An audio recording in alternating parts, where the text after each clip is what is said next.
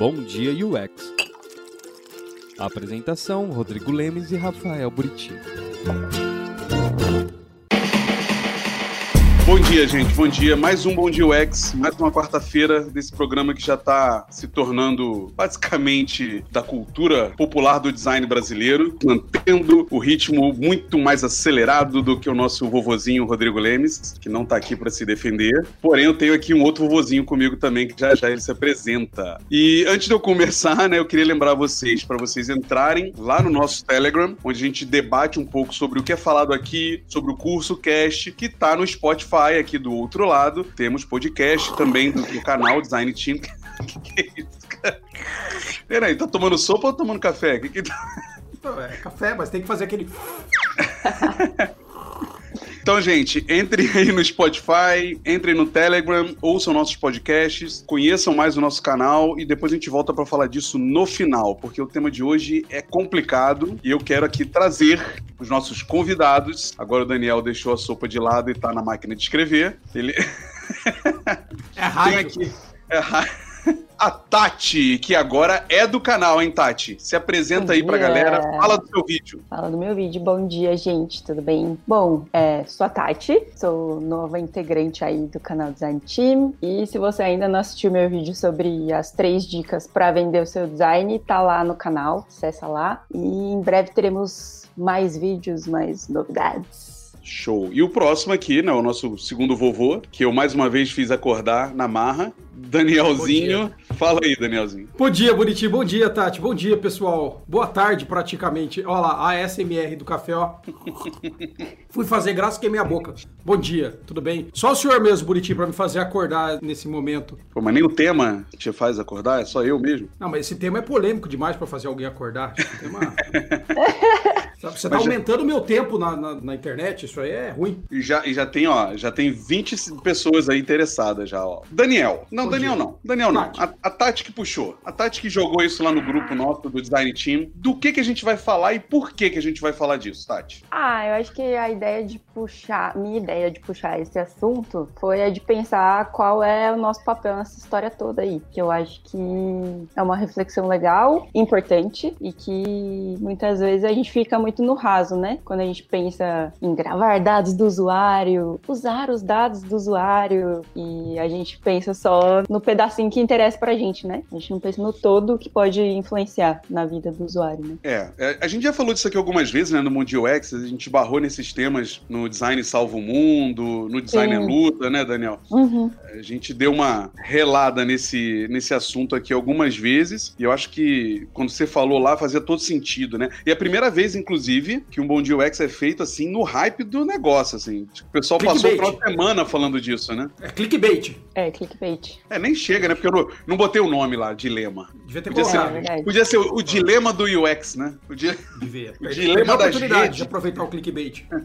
Cara, e assim, o que, que eu acho interessante, tá, gente? É, a Tati puxou e faz todo sentido. E aí, lendo aqui o, o- Tá aqui na minha frente da tela a chamada, né, do, do documentário. Que o documentário, pra quem não sabe, é O Dilema das Redes, que tá na Netflix. Eu acredito que seja uma produção da Netflix mesmo. Ele tem uma hora e 34, mais ou menos. E ele parte do princípio que especialistas em tecnologia, profissionais da área que fazem um alerta, as redes sociais podem ter impacto devastador sobre a democracia e a humanidade. E aí, para começar, ele já coloca um monte de profissionais, former Facebook, né? Ex-Facebook, ex-VP do Twitter, ex-VP do, do Google. E me parece claramente que o alvo ali é Google, Facebook e Twitter, e de vez em quando dá uma resvalada no Instagram, né? Fala você, Daniel, o que, que você acha aí desse documentário para começar? Eu acho que esse documentário ele é importante. Então eu acho que para a maior parte das pessoas ele falou muita coisa que as pessoas têm zero conhecimento. Então ele é importante falar porque outros lugares onde isso é falado, que seja na literatura, que seja em um TED Talk, não são lugares que, que todo mundo tá vendo, né? Então esse assunto não é um assunto que é novo, mas para as pessoas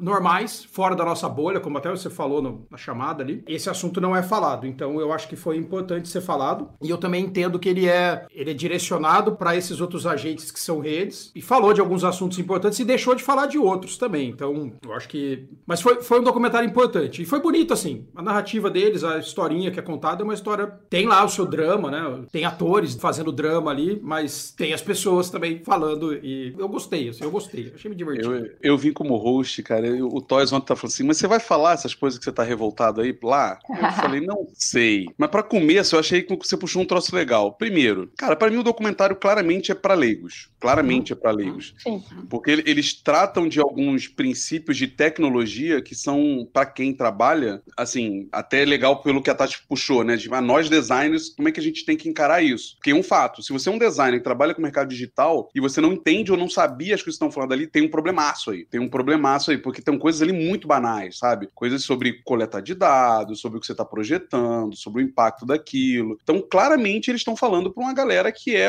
a média da população que não tem ali um conhecimento muito claro sobre aquilo, né? Então, é bom setar isso sobre o documentário, eu acho. Porque também a gente não pode ter uma expectativa de que ele vai ser uma, uma discussão sobre a LGPD. Não, não é. Até porque o próprio Netflix é uma plataforma de entretenimento, né? Então, Então, cara, isso ia me doendo durante o negócio. Eu falei assim, caralho, quando é que eles vão falar do Netflix aí? Porque o cara xingou em determinado momento lá, o- ele trouxe até o cara que criou as recomendações do YouTube, né? Um maluco muito freak lá que disse que não usa o Google. Não usa o Google mais, eu uso um, um outro Quarks aqui. E ele falando assim, não, porque as recomendações, não clique. Eu falei, caramba, mas eu, oh, oh, eu tô na plataforma que me diz isso, Cacilda. O que, que você tá falando, mano? O que, que tá acontecendo aí, né? Mas eles se posicionam fora dessa coisa, né? Eles atacam as redes, eles encaram como se o Netflix não fosse uma rede social, né? é, é um é um documentário pra brigar com, com rede e não pra brigar com vício em tecnologia, né? Que são coisas diferentes, né? Então, Exato. vício em tecnologia existe já faz bastante tempo, não, não começou com a internet também.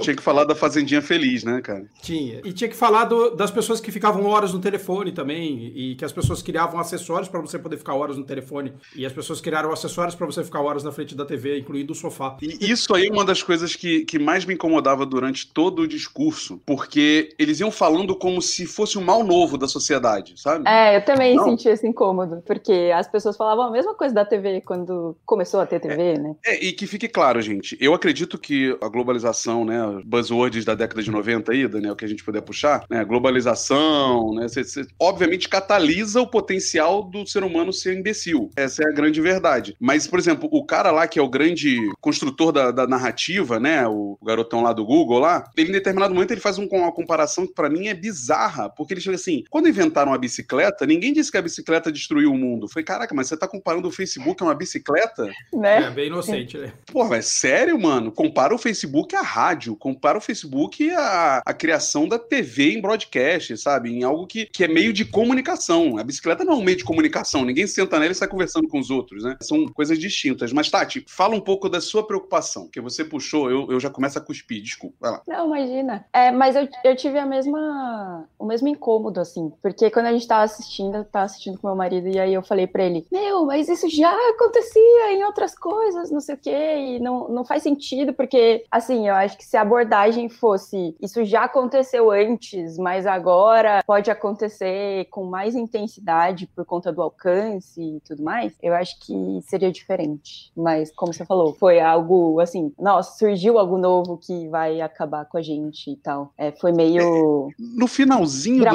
Dramático documentário, É, eles falam mais no Eles final. né? falam. É, bem no finalzinho eles jogam assim. Porque, assim, pra mim, no, no resumo final, eu sinto que o documentário, primeiro, é pro público americano, ponto. É feito por este momento que eles estão vivendo lá, como o próprio Toys aqui fala, ó. Ah, vocês acham que é coincidência que esse documentário saiu na época da treta do Trump com o TikTok e outras chinesas? Pra mim fica muito claro que a construção do documentário é o americano. Tanto que eles falam várias vezes, né? Nosso país, né? A gente tá se destruindo como, como nação. Eles estão falando deles em Uhum. si. Mas fica muito claro que é pra provocar eles sobre como eles estão deixando a- a- as empresas de tecnologia controlarem eles, né? Eu acho que é, é um pouco do que eles estão falando ali. Mas é que tem complicadores nesse negócio dos americanos, porque eles têm várias coisas que que colocam a democracia deles em risco faz bastante tempo. Então, quando eles falam assim, ah, a democracia está em risco por causa disso. Várias coisas colocam a democracia deles em risco o tempo todo. Então, eles têm. Ela, ela existe, Daniel? É, então. a gente tá falando de uma época do Bush, não lembra, cara? Que foi Então, criticado. É, faz, faz muito tempo. E, e, na verdade, exatamente, na época do Bush já tinham documentários que, que cutucavam outras coisas nos americanos, que eram você ter polarização religiosa, e isso daí influenciava as eleições, blá blá blá. Então isso já, já era uma coisa. Eles já tinham esse risco e sempre vai ter. Eu acho que toda democracia está em risco o tempo todo também. Uma democracia, ela é o próprio risco, porque ela é uma democracia, então ela tem o risco das pessoas serem contra ela mesma e, e ela é em tempo Exato, né? Eu acho que é, aí tem essa coisa bizarra que é quando você pensa que o governo é qualquer coisa que orienta as pessoas ou que influencia as pessoas. Então, de certa forma, talvez o Facebook seja um governo. Então, será que o governo é o governo ou o governo é a Globo, por exemplo? O que é o governo? Então é um Exato. negócio que é, é louco. Mas É, é a pra- mesma, é a mesma ficar- coisa de mercado, né, Daniel? Ah, o mercado, né? A entidade, governo, a entidade mercado, né? É, mas, mas eu ia falar que pra ficar dentro do assunto até específico ali, que é falar assim, ah, tem um problema das redes sociais? Tem. tem. Os designers têm influência nisso? Tem. A gente, a gente passa a vida inteira estudando como tornar alguma coisa mais fácil. A gente é cobrado por palavras como, por exemplo, engajamento. Precisamos aumentar o engajamento. A gente é cobrado para falar assim, não, tem que ser fácil para qualquer um usar. A gente é cobrado para falar assim, ah, até uma criança consegue usar o meu aplicativo. Então a gente, é, a gente estuda, discute isso. Exato. Eu vou, eu vou pegar o filho desse. Daniel, olha, olha a, ta- a tagline do livro, Daniel. É. Aí vem o mesmo autor, e aí o autor fala assim: cadê? Tá dando pra ver. Ó, como dominar a sua atenção e assumir o controle da sua própria vida. Do mesmo autor. Ele escreve como criar o defeito e depois como você É, vou- superar do defeito. Vou descrever para quem não para quem não pode enxergar aqui, assim, eu mostrei o livro Hooked, fala como construir produtos e serviços formadores de hábitos, e o documentário bate nisso, acho que os primeiros 30, 40 minutos, o tempo inteiro, né, que a gente está controlando, é, é, mudando, definindo, transformando as pessoas através de algoritmos e etc e tal. E aí o Daniel trouxe o outro livro, né, do Nir, O mesmo nível aí eu. é, que, que ele fala o oposto, né? Como a gente se desintoxicar disso, né? Tipo, é, é- é aquela velha máxima, né, Daniel? Do o, quem constrói os vírus são os, os antivírus, né? É, é sempre o Joe, o Joe McPhee que constrói as coisas depois quer vender vocês.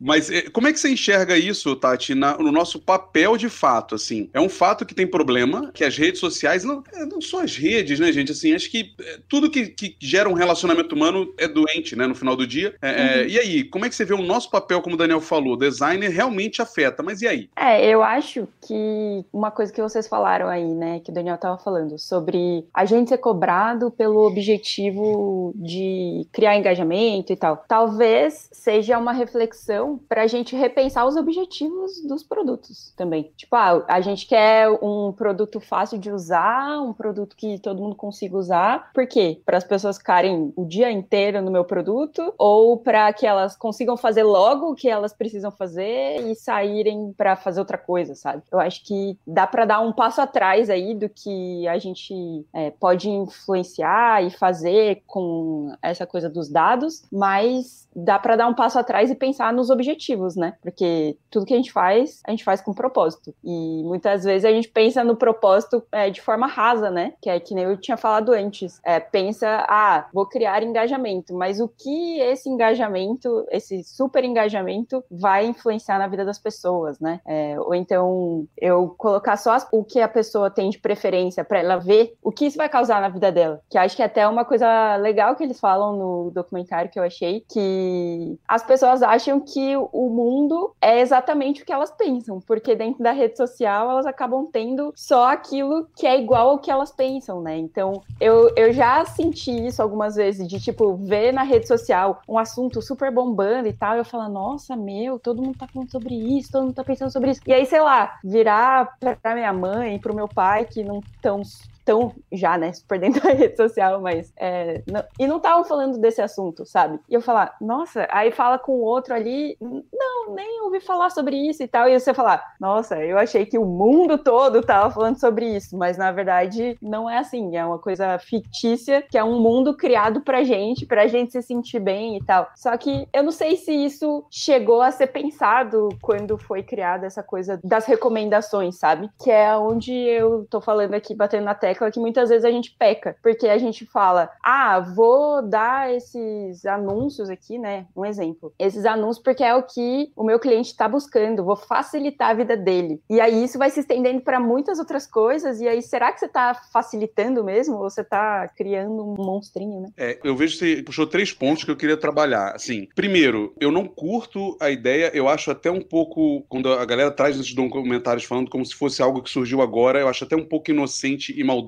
dizer que as bolhas cresceram por causa da internet, assim. O que acontecia antes era a mesma coisa. É, eu já falei aqui, eu, eu, eu sou evangélico, eu fui criado no cultura evangélica. Cara, até os 16 anos, você é trancado dentro de uma bolha religiosa. Você não sabe nada em volta. Os seus pais vivem numa bolha diferente da sua quando você tá na faculdade e você é impactado com outras coisas. Então, fisicamente já existiam essas bolhas. A sua bolha do bairro, a sua bolha dos colegas. A internet simplesmente juntou cada vez mais essas pessoas e está criando cada vez mais comportamentos. Acho que a grande questão ali é o quanto isso está sendo proativo, né? Quanto está sendo é, é, feito por alguém e não naturalmente da sociedade, etc. Mas como o Daniel falou, cara, a TV já faz isso há 70 anos. Ela define nossos comportamentos, ela define o que nós vamos usar, as gírias que a gente vai utilizar, né, o Daniel? Assim, quantas vezes a gente não utilizou as gírias de novelas da, da, da rede aí, Claro, né? claro. Então, é, eu acho que é uma coisa que piora com a internet. Mas no É. final do dia, pra mim, o problema é a humanidade, cara. Assim, é, é é o ser humano, assim.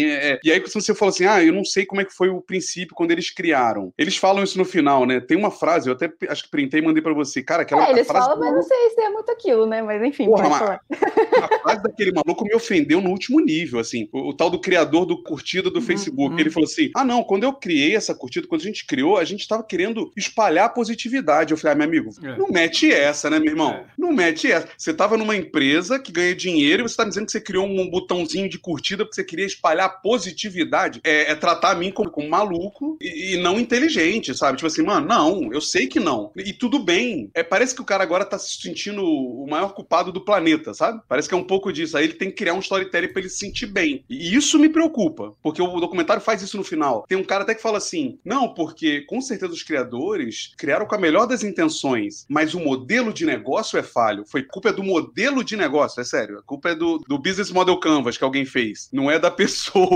sabe? Essa questão do modelo de negócio ser falho ou, ou do que você está fazendo para estimular aquela empresa a ganhar dinheiro, quando tá dentro do Netflix, até porque as pessoas até criticaram, ah, porque o Netflix não fala dele? Porque como a crítica é um modelo de negócio baseado em anúncio e o Netflix ele é um SaaS, ele é pago, então o Netflix se exime um pouco disso porque ele, ele cobra. Fala, não, eu cobro para não ter que ficar te entulhando de, de anúncio. Então, cobra, não, não é tão barato, assim, mas você está fazendo isso para você não ficar recebendo tanto anúncio. E eu vou, vou voltar até um passo nessa questão, por exemplo, do anúncio. Quando começou a ter TV a cabo, é, a gente estava acostumado a ter anúncio. A gente tinha anúncio, a gente via, sei lá, o jogo de futebol, tem anúncio. A gente vê uma novela, tem anúncio e tem merchandising. Então tem um monte de tipo de anúncio. A, a Tem TV a anúncio- cabo passou por uma transformação, né, Daniel? Porque inicialmente É, ela não tinha e depois eles tinha. foram. Isso que eu ia comentar, porque quando, quando começou, eu me lembro que aqui em Campinas a minha avó morava numa- num sobrado que era do lado de um monte de prédio. Então ela não podia ter TV normal lá, porque os prédios foram sendo erguidos do lado do sobrado dela. E ela teve TV a cabo, tipo, era a décima pessoa com TV a cabo aqui, porque não, não tinha como. Ela foi lá, botou TV a cabo e tinha essa coisa: você entrava e você só tinha anúncio a respeito da própria TV a cabo, porque eu acho que não tinha anunciante direito. Então você entrava lá na net, sei lá, o anúncio era da própria net. Então ele tinha um anúncio dela mesma. Ou um anúncio de uma série que ia passar. Então era um anúncio de engajamento, era um anúncio, um meta-anúncio. Um anúncio para continuar aqui. Então um anúncio falando, ó, daqui a pouco vai passar tal coisa. E não tinha um anúncio do detergente. E aí você falava, legal, ah, tô livre do anúncio e tal. Aos poucos as pessoas foram percebendo que os anúncios influenciavam quem não tinha liberdade de escolher ser influenciado ou não, e eram as crianças. Então, assim, os anúncios começaram a ter um monte de limitação de horário que podia passar, em que momento que podia passar, o que que ele podia falar, porque a gente tava com uma ideia de que o Conar, por exemplo, tinha que proteger as crianças dos anúncios. aí isso aí acabou com a TV Globinho, aí todo mundo se desespera, meu Deus, o show da Xuxa acabou, as coisas acabaram porque não pode mais anunciar pra criança porque porque a criança é indefesa. Então, beleza, concordo. Não tô, por enquanto não tô, não tô discordando. E, e, Daniel, e aí começa ele... a ter essa, essa indefesa para todo mundo agora. E ele puxou isso, né? Ele falou, grande narrador ali do negócio, ele puxou isso e eu fiquei também assim, peraí. Ele, ele fez um comparativo que para mim é um sofismo vergonhoso, safado, quando ele falou assim, não, porque antigamente nós nos preocupávamos com nossas crianças. Eu falei, o quê? Você tá maluco? Década de 80, neguinho fazia comercial para mim sobre chocolate de cigarro. O que, que você tá falando? Então, assim, pelo contrário, eu acho até que essa preocupação foi melhorando durante o tempo, foi, assim. Foi. A, a TV a cabo parou de fazer aquelas propagandas vergonhosas de bonecos que andavam sozinhos pra criança achar que o boneco andava. E outras questões, né? Outras coisinhas. Botar uma grande personalidade falando, peça pro seu pai, a criança é. desespero e pede pro seu pai. Sim. Isso mudou pra. Então, assim, cara, olha, olha a falsa relação, né? De. Não, porque antigamente, quando não existiam as redes sociais, a gente se preocupava com as pessoas. Não, não, vamos com calma. Obviamente, quem tem o poder começa a ver um poder muito maior na rede social. Isso é óbvio, né? Aparece até a cara do nosso Bozo lá no meio do documentário, é bem divertido também, né?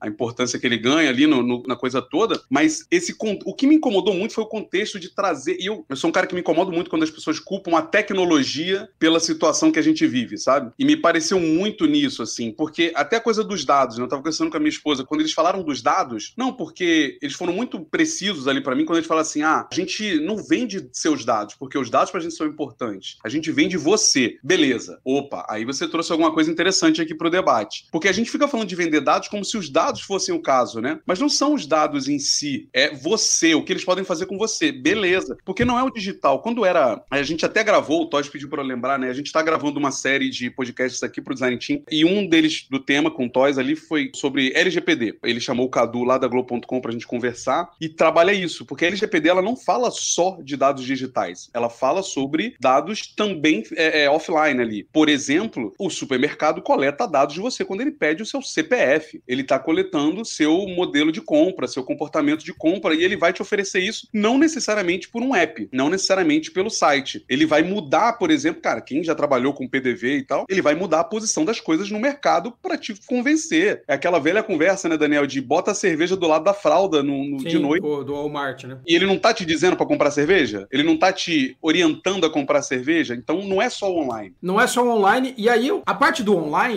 aí também não é a questão do online online. A questão é do smartphone. Porque aí depois também eles fazem uma provocação contra. Falam um pouco da Apple, mas mostram o lançamento de um smartphone. Então, quando você tem esse negócio do smartphone e você poder estar tá, a qualquer momento tendo acesso a, um, a, uma tela que, que te chama, isso aí foi um pedaço que foi interessante que comentaram. Que as ferramentas normalmente não te chamam. Então, uma ferramenta não te chama para ela ser usada. A ferramenta fica lá e você usa quando é. você quer usar. É quando e ele a... fala da bicicleta. É, e, e o smartphone te chama para você ir até ele. E na verdade, assim, você poderia desligar, poderia desligar, mas você desliga? Não. Então, isso é um negócio que é muito doido, porque. E a gente, aí vai de novo no que, no que a Tati fala. Às vezes a gente, como designer, até para poder falar a linguagem de negócio, que eu vou fazer o gancho com o vídeo dela, você tem que falar assim: eu tenho que falar com a linguagem de negócio, não puramente com a linguagem do usuário, com a linguagem do humanismo. Então você vai falar assim: olha, estou fazendo uma proposta, a criação de cupons que próximo do horário de almoço sejam disparados para as pessoas, que chamem as pessoas de volta para dentro da plataforma para fazer um pedido de marmita em promoção, não só em promoção, mas você vai comprar a marmita no modelo de assinatura da marmita que você vai e aí você vai falar, opa, peraí, só nessa pequeno detalhe que você está propondo, você está falando, tá, então você está me dizendo que você vai dar um cupom para colocar a pessoa dentro do loop, tá bom? E depois que essa pessoa estiver dentro do loop, como que você vai fazer para a pessoa voltar e aumentar a quantidade de coisas que ela vai comprar? Isso tudo é um problema que designers estão enfrentando que tem que conversar com gestores, análise de negócio, para falar: ah, não, então eu vou fazer um. Vou usar o X-Writing para ser muito simpático na minha mensagem, para que a mensagem realmente persuada a pessoa, que a pessoa faça aquilo. E todo mundo falando na maior inocência: ah, eu fiz uma frase super fofa que faz as pessoas consumirem um, um recurso de 10 reais dentro do aplicativo de comida, exato. Bate e essas pessoas. Sopra, né? É, bate a sopra. Então, eu vou te dar 10 reais pra você. E é, e é, sempre aquela brincadeira. Quem que resiste a 10 reais? E aí vem o que o Francisco tá falando. É porque alguém sabe entender como é o modelo das pessoas e que as pessoas são incapazes de negar. Eu tô te dando 10 reais pra você comprar o doce que você quiser. É, não, de novo, não foi inventado com isso, mas a gente tem que assumir que agora é muito mais fácil eu dar um push notification, avisar um monte de gente que tem um cupom que às vezes nem existe, só para fazer você entrar num lugar, ser instigado, porque porque o nosso cérebro continua igual faz 200 mil anos, para falar assim, ó, oh, você tá me oferecendo doce, eu quero doce, caramba, não tem como negar isso. E aí você tem pessoas com é, aumento de obesidade, pessoas com aumento de ansiedade, pessoas com aumento de pressão, blá, blá, blá, por culpa da rede social? Não é por culpa da rede social, mas a rede social ainda também não chegou no ápice do quanto ela pode manipular a gente. Tá longe de ter um ápice disso, tá lixo, longe, a gente vai ser muito é, mais manipulado. Então, cara, mas a minha grande questão, tipo assim,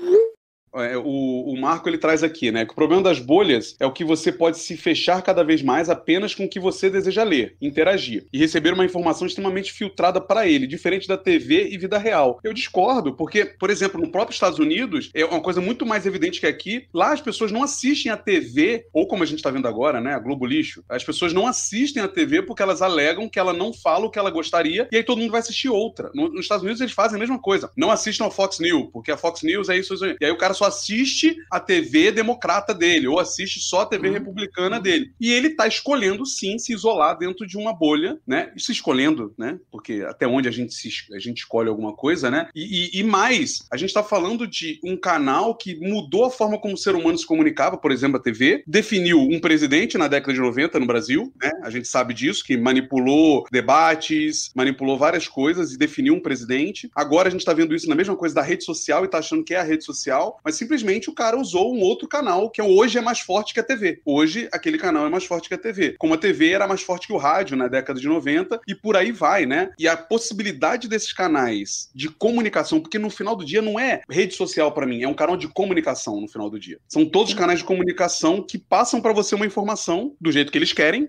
e aí você vai selecionando do jeito que você quer, porque é confortável, né? E todas as regras de manipulação são as mesmas há quantos anos, entendeu? Cara, o nazismo foi construído, citar o nazismo é fogo, né? Mas é, é, o nazismo foi construído em cima de propaganda, de jornal, de, de várias coisas que foram construindo aquele storytelling e direcionaram uma nação para aquilo. E, e o alcance era muito menor, né? O alcance era muito menor. É, meio que as teorias da comunicação aplicadas, elas continuam sendo as mesmas, né? O que muda são os canais, né? E a potencialização do canal, obviamente, né? É, hoje você botou um treco no Twitter, o mundo inteiro vê na mesma hora e a chance de você impactar todo mundo é muito grande, né? Isso é um fato. E, e eu acho que o problema existe. E aí foi o que o Daniel falou que você falou. Beleza, a gente está fazendo escolhas conscientes, a gente, como designer, pode fazer escolhas conscientes sobre isso? Não pode? Como é que funciona isso no dia a dia de verdade, né? Porque o, o problema para mim é o que o Daniel falou quando a gente age como se não estivesse fazendo mal. Aí é um problema. Como se a gente Sim. não entendesse que as escolhas que a gente está fazendo têm um impacto, né? É, eu concordo muito com isso. E eu acho que é, a gente está falando aqui de rede social e tal, mas tem vários outros produtos aí que a gente trabalha em bancos aí também e tal, e, e como a gente tem usado essas coisas para influenciar de forma negativa, né, a vida das pessoas. Eu acho que, para mim,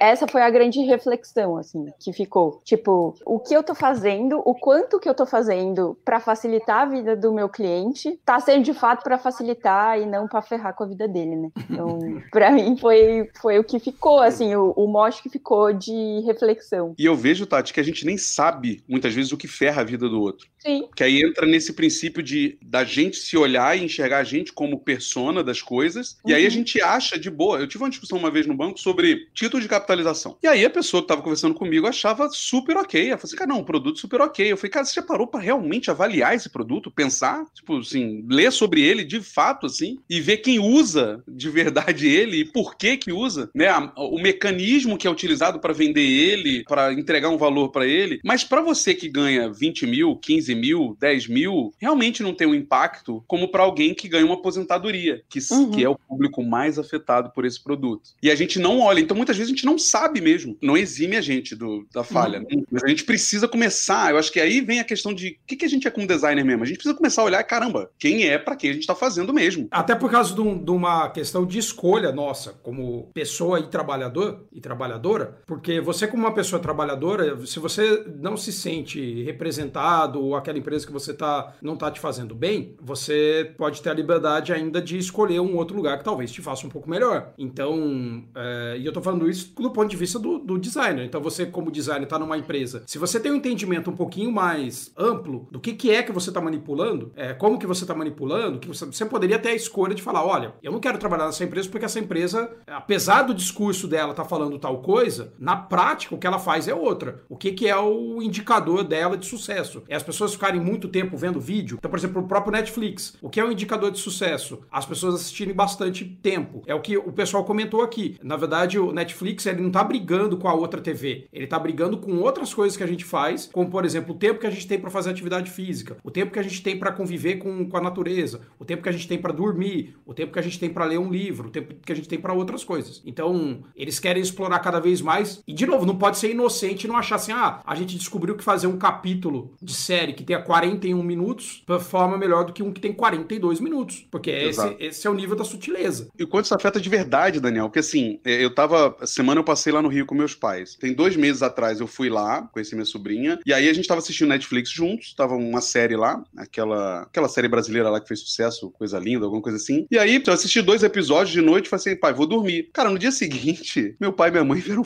conversar comigo e eles ficaram até duas da manhã porque eles não conseguiram parar. O modelo mental deles era de filme, eles estavam vendo e o troço estava continuando e eles não conseguiam parar. E agora, nessa semana, a gente tava assistindo lá o Cobra Kai e aconteceu de novo. Eu fui dormir, minha mãe falou: ah, aconteceu. Eu falei, mãe, você assistiu tudo? Cara, tudo? Você tem noção de quantas horas são, né? E aí, tá se eximindo, assim, o que pode causar nas sim, pessoas, né? Sim. Mas aí entra muito o que você falou. Eu acho que em alguns casos, nós, como designers, podemos influenciar isso pro positivo. Em alguns pouquíssimos casos, na minha visão. Talvez em microempresas. Não, vou dar um exemplo super besta que a gente poderia fazer, por exemplo. E que aí tem a ver com o designer do aplicativo, por exemplo, e tem a ver com o designer do sistema operacional. Porque tem essas, tem essas questões também. As pessoas falam muito do aplicativo, mas não falam de sistemas operacionais que aumentam a compulsividade. Então, a pessoa ter criado um jeito de ter notificação dentro do sistema operacional, de celular, do Android, do iOS, do que você quiser, ele influencia como os designers vão seguir os guides para poder fazer os apps. Então, também ninguém, fala, ninguém chamou o Android para ir lá falar, ou o iOS para falar, ou qualquer coisa, ou o próprio Windows, ou, ou qualquer coisa. Então, assim, tem esse ponto. Se a gente tornasse fácil para os usuários eles desabilitarem notificações, mais fácil do que é, se a primeira coisa que eu perguntasse a hora que eu tô fazendo um tutorial de boas-vindas,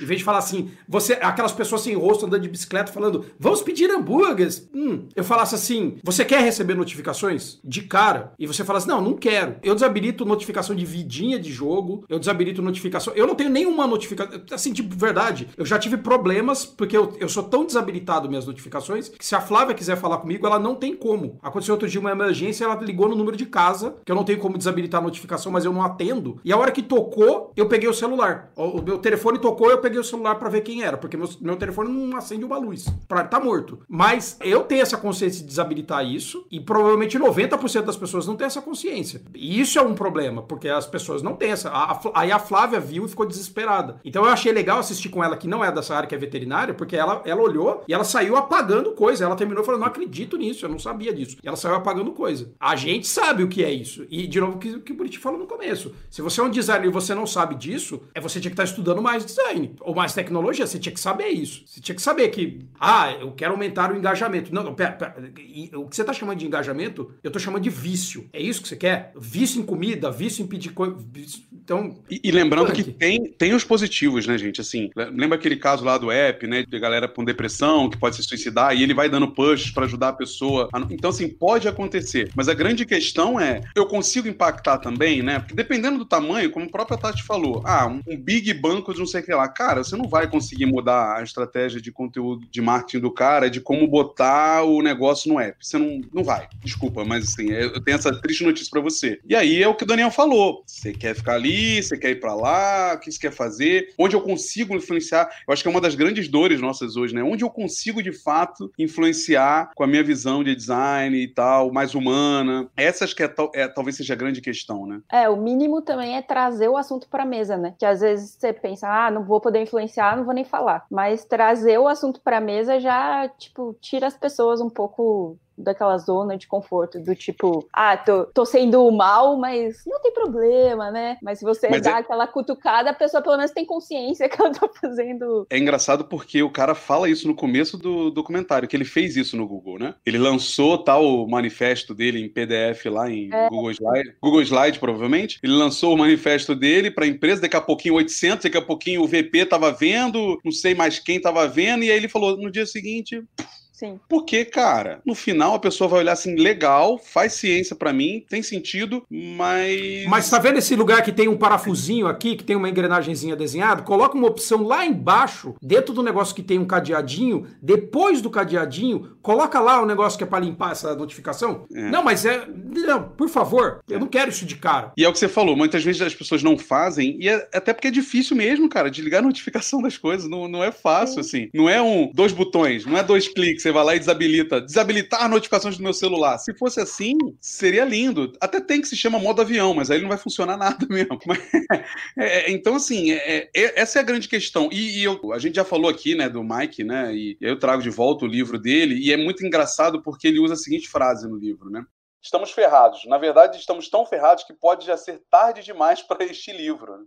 Essa talvez seja uma das grandes questões, assim. Será que nós, como designers, ainda temos tempo de mudar a forma como a gente trabalha? Ou a gente já colocou no meio desse mercado que é assim e, e vamos seguir, né?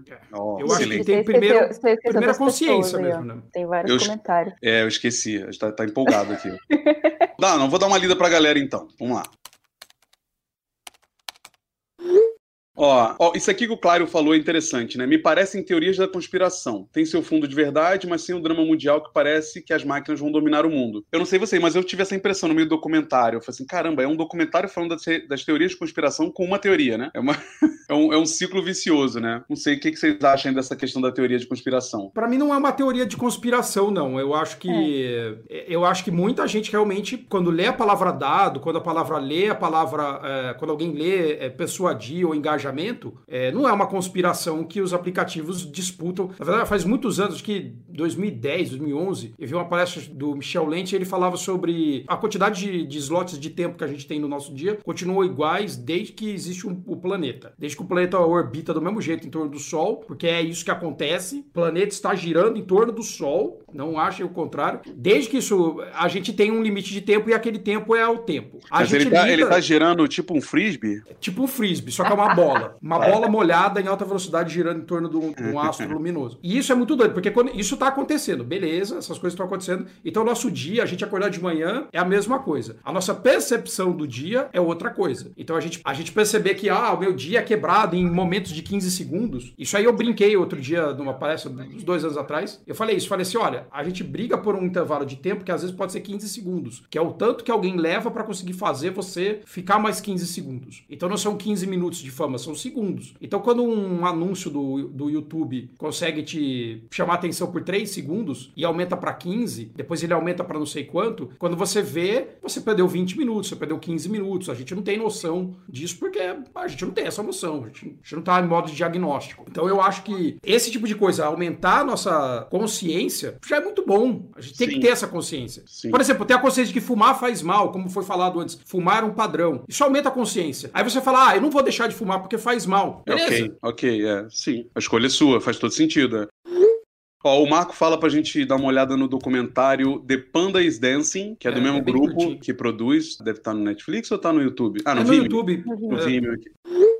Ah, o Francisco puxa um negocinho aqui que eu tenho uma certa dúvida, tá, Francisco? Outra coisa pra pensar é que o documentário, os documentários da Netflix são imparciais. Eles sempre fazem isso. Alguém lembra sobre o documentário sobre veganismo? Eu tenho dificuldade pra acreditar em documentários imparciais, tá? É, eu acho que não existe documentário imparcial também. É, assim como e- não existe foto imparcial, não existe texto imparcial, não existe nada imparcial. Exato. Nem uma exato. árvore crescer é imparcial. Vamos lá, Toy sempre traz, né, a Sociedade da Transparência, que é uma sociedade pornográfica positiva, expositiva, né, do Byung-Chul Wan. É, vale muito a pena ler os livros dele, fala, tem essa a Sociedade da Transparência fala muito bem disso, essa questão da- do positivismo que todo mundo puxa também, que é uma forma de se enganar no meio desse processo, é bem interessante também. Eles citam várias questões no, no- no documentário, né, o Claro traz volta assim, ah, fica parecendo coisa de Matrix e tal, eles citam, e isso que me incomoda, e algumas vezes, por exemplo, a própria novelização no meio do documentário infantiliza ele, sabe? Eu, eu não sei se precisava daquilo ali. Eu acho que aquilo ali torna um troço meio é, artificial, sabe? Ó, o Francisco fala de novo. Se você pensar em design no sentido amplo e pensar que um artefato influencia diretamente o comportamento social, então sim, o design impacta de forma significativa. É o que a gente fala no design emocional do Norman o tempo inteiro, né? Quanto é que pode causar um impacto de verdade. Sou viciado, ó, Daniel, sou viciado em tecnologia, admito, mas as redes sociais não tô trocando pelo que eu quero ver. Não gostei, cancelo. Eu, eu tendo a gente a- achar que a gente acha que tem esse controle, tá, Daniel? Eu É, isso é um problema. né? é. Mas, cara, é igual, é igual o Felipe falou aqui, ó. Nós criamos, às vezes, as bolhas, né? E depois cri, ou criam pra nós também. Até essa impressão de que a gente cria uma bolha pra gente também é meio estranho, porque não sei se a gente tem esse controle, sabe? Acho que as coisas simplesmente vão acontecendo, assim. É, ninguém escolhe os amigos, assim, hum, eu vou pra aquele amigo ali, porque você vai construindo aquilo em volta de você meio que é, organicamente, né? Não sei se o que, que vocês pensam. Ah, eu, eu acho que as relações elas podem começar até organicamente, mas elas também podem acabar, né? Pode Sim. escolher não falar mais com o fulano, com os clãs, porque não concorda com as ideias dele, né? Então, eu acho que a gente tem um pouco mais de controle aí pra criar as nossas próprias bolhas. E a Tati falou um negócio que é muito legal, essa questão da, da gente começar as amizades e as amizades também podem acabar. Isso eu acho que é uma coisa que é importante a gente lembrar, que as amizades podem acabar. Então a gente tinha uma amizade muito grande de 2004 até, sei lá, 2008 com o Orkut. A gente era super amigo do Orkut. A gente foi super amigo do ICQ, a gente foi super amigo do MSN, super amigo do Mirk, super amigo do X, do KD. E essas amizades foram trocadas por outras amizades, melhores pra gente ou não. Então, vai ter um novo Facebook, que já é, já tem, né? O Instagram, as pessoas ficam mais tempo dentro do Instagram do que no Facebook. As pessoas ficam mais tempo no TikTok do que dentro do Instagram. Então as pessoas já têm essa- essas manifestações e cada um influencia as pessoas de um jeito. Porque, por exemplo, o Instagram influenciou um estilo de vida das pessoas quererem talvez sair de casa pra tirar uma foto ou talvez botar duas salsichas na frente de uma piscina e falar que tava no sol. Então, são estilos de vida que são influenciados pela massa e até é, o Gonçalo, meu grande mestre, tá aqui, que eu agradeço a ele ter aberto meu olho, ele, é- ele é meu grande revelador, é, ele e o Gonzato, que numa, num curso que a gente fez em 2010 de redes sociais com o Gonzato, que é uma pessoa maravilhosa, ele falava isso, de olha, como essa rede me propicia me manifestar. Então, legal, estou me manifestando. A gente tem um desejo de manifestar, fazer parte de tribos, muito legal. Então, essas coisas, de novo, nada disso é novo. O que acontece é, a gente fala sobre tornar mais fácil usar tal coisa. Será que tem que tornar tudo mais fácil? Será que um carro tem que ser tão fácil que uma criança de dois anos pode pilotar? Será que? Será que tem que ser tão fácil pedir comida pelo celular? Será que tem que ser tão fácil poder fazer uma transferência de dinheiro entre pessoas? Será que? Quem perguntou será que, né?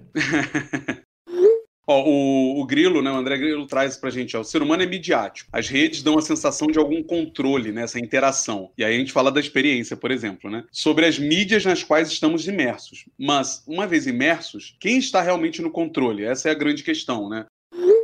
E o Marco ele traz aqui em cima, ele fala uma parada que eu acho até perigoso, que, mas ele fala que o problema de hoje das redes e tal é que consegue te direcionar para o público específico e a TV apenas cuspia. Isso é um ledo engano, cara. A TV, o rádio, óbvio que eles não têm a precisão que hoje uma rede social tem, mas eles tinham um controle muito grande do público que estava assistindo para eles, o horário. Eles conseguiam definir isso com muita clareza. Uma das pesquisadoras do documentário até fala assim que o ganho da rede social, na verdade, não é essa precisão com que você ataca, mas é a precisão com que você tem certeza que alcançou as pessoas. É diferente. Tem uma outra pegada, assim, você consegue ter o retorno do seu investimento com mais clareza do que você tinha com uma revista física, né? Que você botava uma propaganda lá e você não, tinha, não sabia exatamente quantas pessoas eram impactadas, né? Mas, cara, eles sempre tiveram muito controle. Não sei se você pensa mesmo aí, o Daniel e Tati.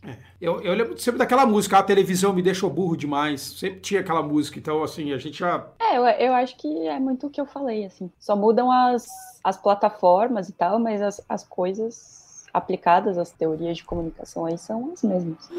E ó, o Caio traz assim, né? O Caio Calado, ele fala: a questão é a escala e como essas engrenagens funcionam. Tá chegando uma hora em que não conseguimos mais acompanhar. Precisamos refletir sobre essa mudança o quanto antes. Eles até falam no documentário, né, que puto, o nosso cérebro é o mesmo há milênios e a capacidade, né, de processamento e etc. E eu acho essa frase importante pelo seguinte: porque para mim, no final do documentário, a grande questão aqui que para mim eu não vi sendo discutida é, cara, como é que a gente resolve isso? Não é no final do documentário dando dicasinha de cancele as suas notificações, procure no Quarks e não no Google, porque o problema é social, gente. Então, assim, quando é que a gente vai parar e olhar que a gente devia estar educando as pessoas a usar redes sociais? Falando dos filhos ali, cara, é a mesma questão que tinha quando eu era moleque, que a minha mãe falava assim: não fica assistindo TV, porque vai fazer não sei o quê. E eu ia lá e assistia, mas ela chegava lá e tirava da tomada aquela merda, sabe, tá ligado? E resolvia. Então, o quanto é que a gente tá agindo sobre o comportamento humano de fato? Quando a gente tá educando as pessoas a lidar com essa nova realidade, que vamos lá, não tem volta, né? A não ser que a gente faça. A Tati Tati não vai saber dessa referência, mas o Daniel sabe. Fuga de Los Angeles, com o nosso querido Snake. Plissken.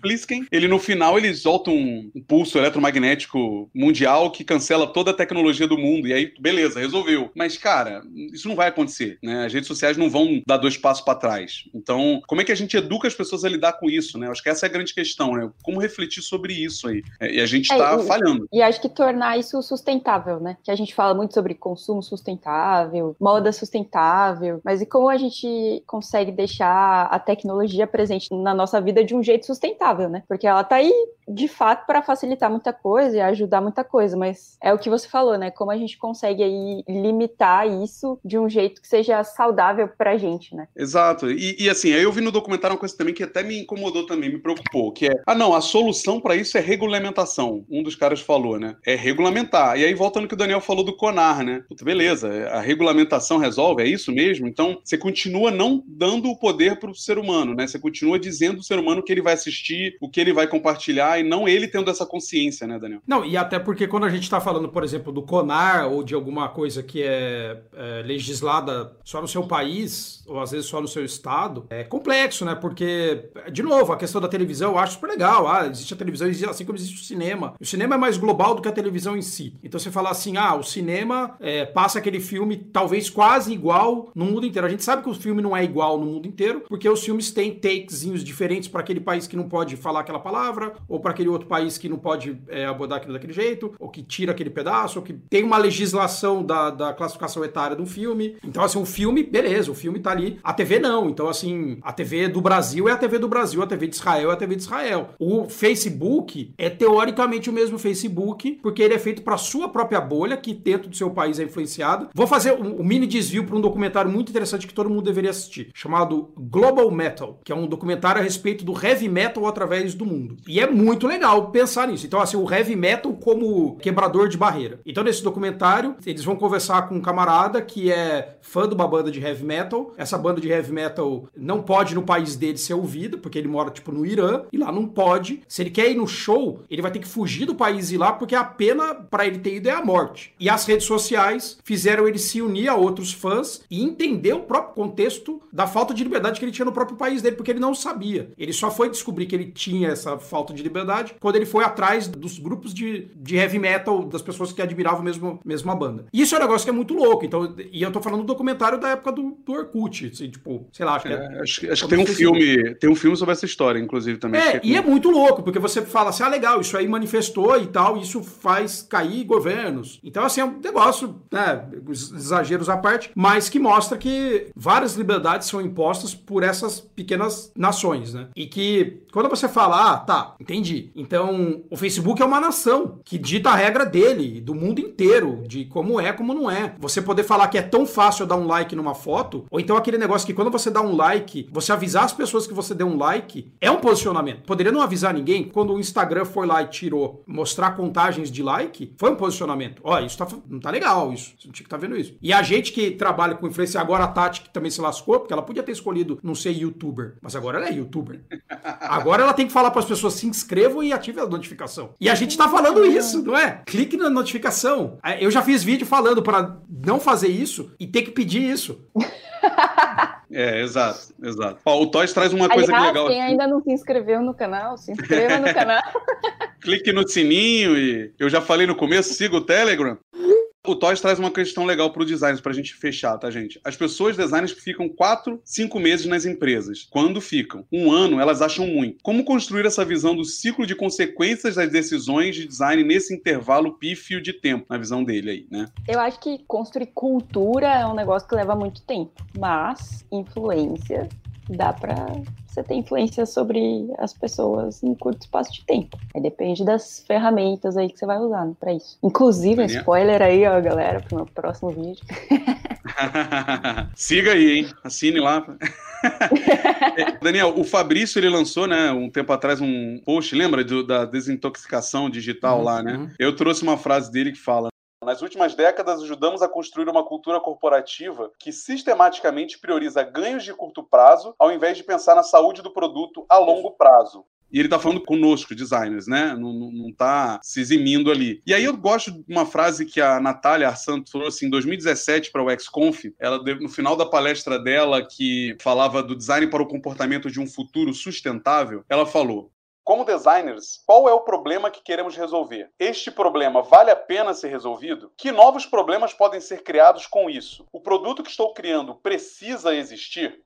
é um questionamento muito legal, muito rico e que vai muito além do debate que a gente está tendo aqui, porque tem questões muito mais profundas envolvidas, mas eu acho que é uma coisa que a gente precisa avaliar sempre do que a gente está fazendo, né? O que eu senti muito ali no documentário, eu não, não consigo prever de fato o que, que as pessoas sentem ali, os que estão falando, né? Mas me pareceu, apesar de teatrado, me pareceu que todos eles estavam com uma culpa no cartório muito grande, né? Com um remorso muito grande do que eles fizeram, do que eles construíram. E eu acho interessante que eles citam design, design o tempo inteiro, né? Em alguns momentos falando do design real de interação, de experiência, em outros do design de produto, eles vão variando. Mas o quanto é que a gente quer realmente ter isso na cabeça depois, né? Ter essa, esse remorso de ter criado algo. E alguém até pergunta pro cara que criou tal das recomendações, né? Ele falou assim: você imaginou que um dia você ia recomendar algo que fosse para não utilizar aquilo que você criou, né? Que ele fala de bloqueios de recomendação, de plugins para isso e tal. Então, acho que essa é a pergunta que nós, como designers, precisamos fazer, né? É, estamos construindo algo, precisamos construir, e mais que tudo, assim, para quem? Porque o quanto mais a gente conhecer para quem a gente está fazendo, fica mais fácil a gente dizer se aquilo que a gente está construindo vai fazer mal àquela pessoa. É. Se a gente não conhece, conhece, tô nem aí, sabe? Se eu não me conhece, eu boto lá qualquer coisa e eu não sei a consequência daquilo, né? O que, que vocês pensam disso? É, eu escutei pessoas é, falando assim: ah, momento micropolêmica. Ah, mas isso tudo que tá no documentário, eu já sei. Isso tudo no documentário, não importa. É só você desabilitar as notificações. É só você usar tal browser. É só você fazer tal coisa. Isso mostra quem pensa assim ou quem tá falando assim não, não se aprofundou para falar assim: será que todo mundo pensa assim? Ou eu penso assim? Para a maior parte das pessoas, é uma grande caixa preta tecnologia e ela é cada vez mais caixa preta. Eles falam a frase do Arthur Clarke famosa de que é mágica. Eu não sei Sim. o que quer dizer mandar uma mensagem para alguém. Eu não sei o que quer dizer receber um cupom. Eu não sei o que isso quer dizer. Eu não sei quando alguém fala para mim 10 mil cupons se isso é verdade ou mentira. Exato. Então. Eu não sei se é verdade que eles estão desativando a notificação ou, Exato. Meu, ou coletando ou as minhas coisas, né? Ou não. O que quer dizer desativar a notificação? Porque o livro Micro Interactions começa falando que quando a pessoa desabilita a notificação, ela não entende que ela também. Ela tá dizendo habilitando o alarme ou não? Ou o alarme tá. Quando eu ponho em modo avião, o que quer dizer modo avião? Eu nunca entrei num avião, sabe? Eu entrei no avião, mas tô, dando um exemplo. A maior parte das pessoas não entrou num avião. O que quer dizer estar no modo avião? Isso é uma boa escolha? Poderia chamar modo igreja, porque quer dizer muito mais coisa para as pessoas um modo igreja do que um modo avião. A maior parte das pessoas entrou numa igreja, mas não no avião? Ou não? Ou sim? Eu não sei. E, e, e o que que significa desabilitar, né? Você acabou de contar um, uma questão de, no final, você perdeu uma, um alerta que você precisava ter visto de uma emergência. E aí, o que significa desabilitar essa notificação também, né? Porque a gente não pode esquecer que no final a gente está dependente disso no, no final do, do, jogo. A gente depende. Eu, eu me admirei você ter um telefone fixo aí, né? Mas você é velho, eu entendo. Mas eu não tenho isso há não sei quantos anos, então eu sou totalmente dependente desse aparelho. Porque é a única forma de falar comigo hoje. E aí, o que significa desativar isso, né? Como eu posso fazer isso de forma saudável, né? Tati, fala, o que, que você pensa dessa questão da Natália e dessa. Ah, eu acho que é um questionamento que faz super sentido, assim.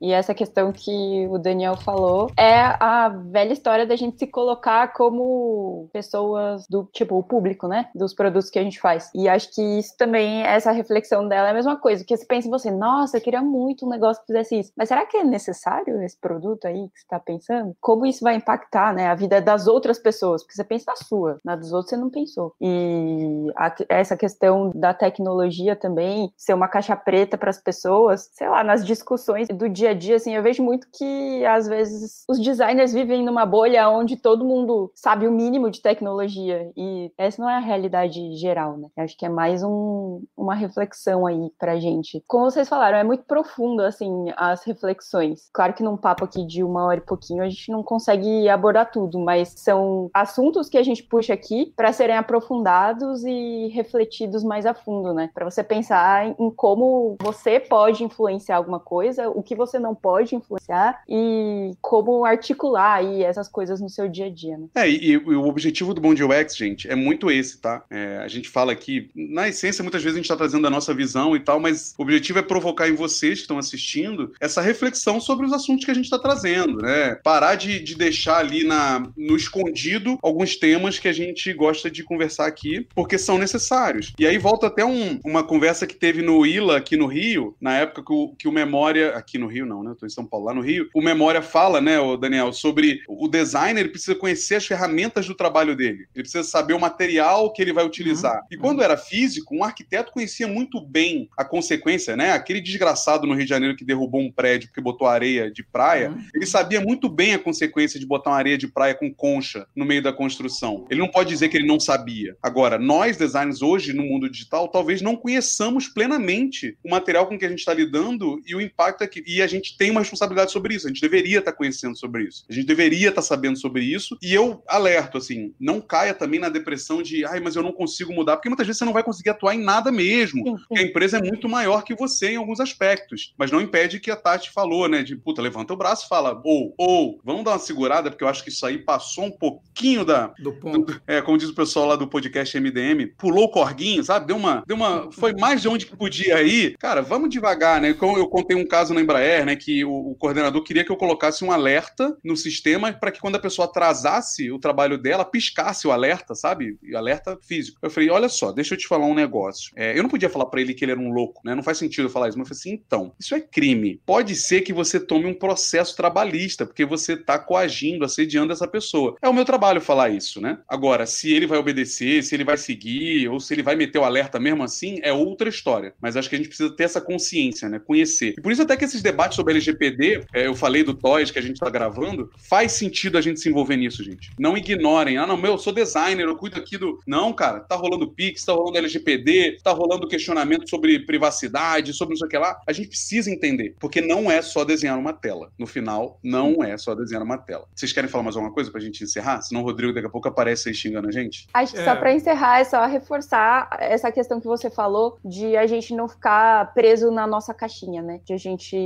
ter senso crítico e olhar pro todo das coisas. E não ficar ali só desenhando tela ou fazendo teste com o usuário e fazendo pesquisa e ficar ali. Tipo, é isso que eu tenho que fazer, eu sou designer, não sei o quê. Não, a gente tem que estar tá inteirado do todo e pensar criticamente também no que está acontecendo ali ao nosso redor no dia a dia de trabalho. Concordo com isso, eu acho que a gente tem que estar tá mais consciente com isso com relação. Você comentou do Mike Monteiro, vou, vou citar o Mike Monteiro também, dizendo que se você perder os seus dois braços, você continua sendo um designer, é, mas se você perder seu senso crítico, você deixou de ser, né? Então, se você. Ele fala que se você não perder sua capacidade de aconselhar. Então, você, como designer, é obrigado a aconselhar a sua profissão. É. E, e, ele tem um artigo também falando sobre a gente ser fiduciário, que é levar em consideração realmente a, o bem do outro. Então, quando a gente deixa de ser, a gente deixa de discutir isso, a gente está abandonando um pouco o design também. Então, a gente não é obrigado a entender como funciona a inteligência artificial, porque em vários documentários que eu já vi, em vários lugares que eu já vi, várias pessoas dizem que decisões de inteligência artificial são caixa preta.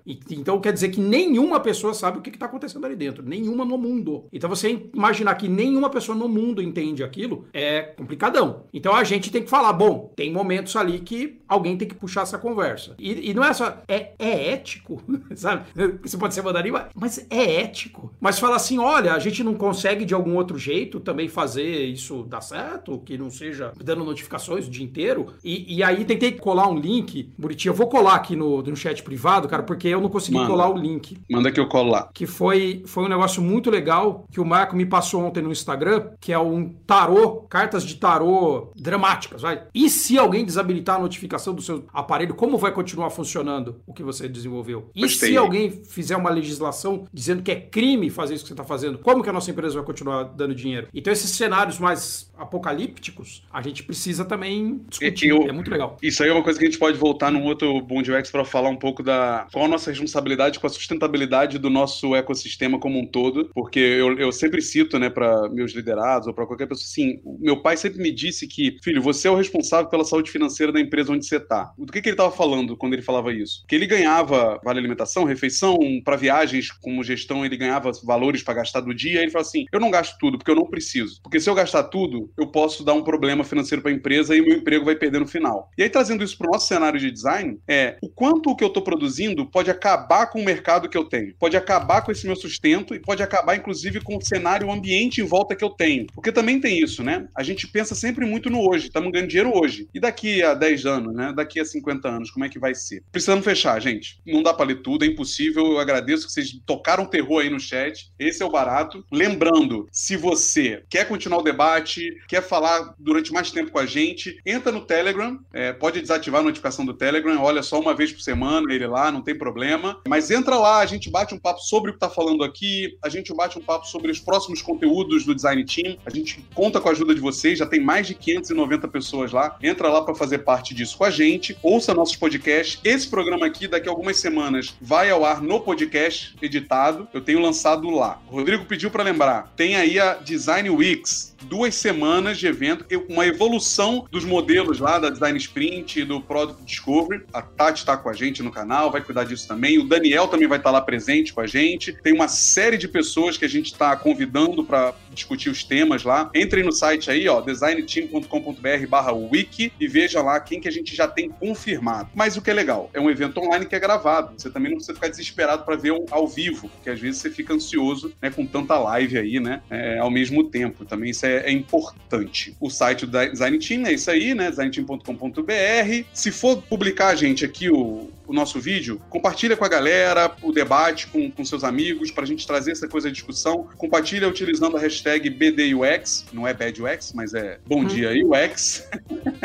é, faz esse, esse favorzinho, favorzinho pra gente. E eu agradeço muito a presença de vocês dois. Obrigado, Tati, por ter indicado esse tema, que eu acho que realmente gerou bastante conversa aqui. Acho que a gente poderia ir muito mais longe. Muito obrigado. Eu que agradeço por estar aqui. É difícil acordar de manhã e já falar de um assunto desse, né? Que explode aí a cabeça um pouco. Mas foi muito legal, foi muito bom. E obrigado, tiozão, por ter acordado aí. Volta a dormir, pode dormir. É, eu tô pensando se eu vou dormir ou se eu vou aproveitar para regar as plantas. Lavar a calçada, né? Lavar a calçada. Dá pão pros patos. Não lava a calçada, não, que a água tá acabando. Não faça isso. Gente, era isso. Muito obrigado para vocês. Um bom dia com o UX e até semana que vem. Tchau, gente.